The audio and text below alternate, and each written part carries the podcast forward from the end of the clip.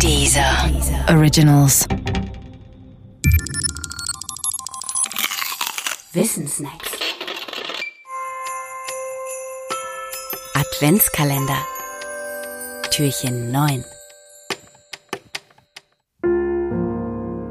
Die Gewürzroute des Vasco da Gama.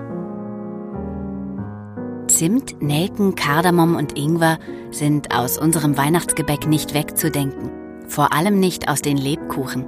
Dabei sind sie alle keine einheimischen Gewürze. Zimt beispielsweise ist die getrocknete Rinde der Zimtbäume. Die wachsen bevorzugt in Indien, Vietnam, China oder Indonesien. Genauso Nelken. Sie sind die Blütenknospen des Gewürznelkenbaums auf den Molukken, einer indonesischen Inselgruppe, die auch den Beinamen Gewürzinseln trägt. Und auch Kardamom, Ingwer und noch viele weitere Gewürze wachsen bevorzugt in Asien. Natürlich waren solche Gewürze im Europa des Mittelalters eine Rarität. Bis zum Jahr 1500 kamen sie auf dem Landweg hierher, also über Indien, Persien, die Türkei und Venedig. Das Problem dabei? Entlang des Weges wurden wieder und wieder Zölle erhoben.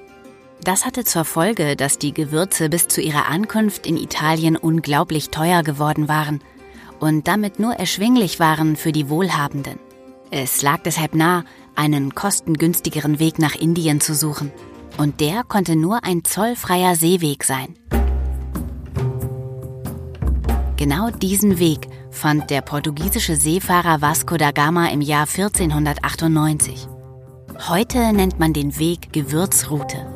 Die Gewürzroute führt von Lissabon über die Westküste Afrikas, das Kap der Guten Hoffnung, die Ostküste Afrikas und durch das Arabische Meer an die Westküste Indiens.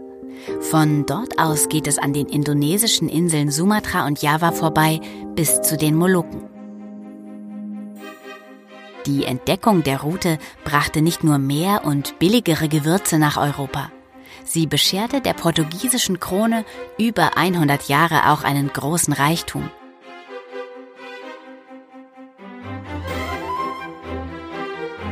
Mit der besseren Verfügbarkeit der Gewürze stieg auch die Würzbereitschaft der Bäcker und damit die Vielfalt des Gebäcks.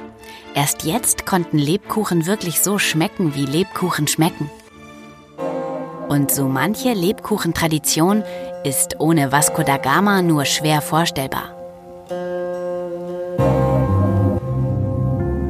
Übrigens, Vasco da Gama suchte nicht als einziger den Seeweg nach Indien.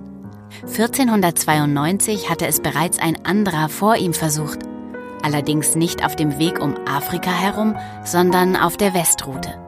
Sein Name? Christoph Kolumbus. Aber das ist eine andere Geschichte.